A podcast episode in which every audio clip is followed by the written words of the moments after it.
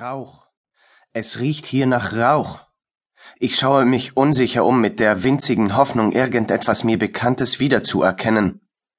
Bitte nicht wieder solche Träume, flüstere ich zu mir selbst. Mit der Zeit wird die Luft im Raum mit dem Rauch gefüllt.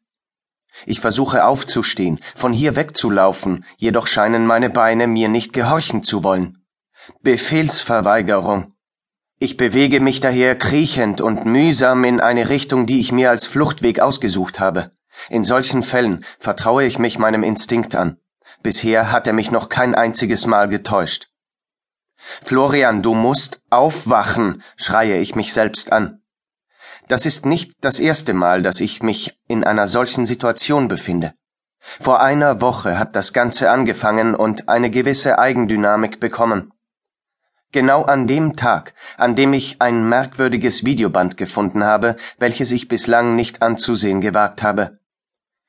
Gestern war ich kurz nach dem Einschlafen plötzlich an einem eiskalten Ort, den ich für den Nord- oder Südpol hielt. Am Anfang habe ich mir gedacht, dass es womöglich an meinen nicht ausreichenden Schlafzeiten liegen könnte.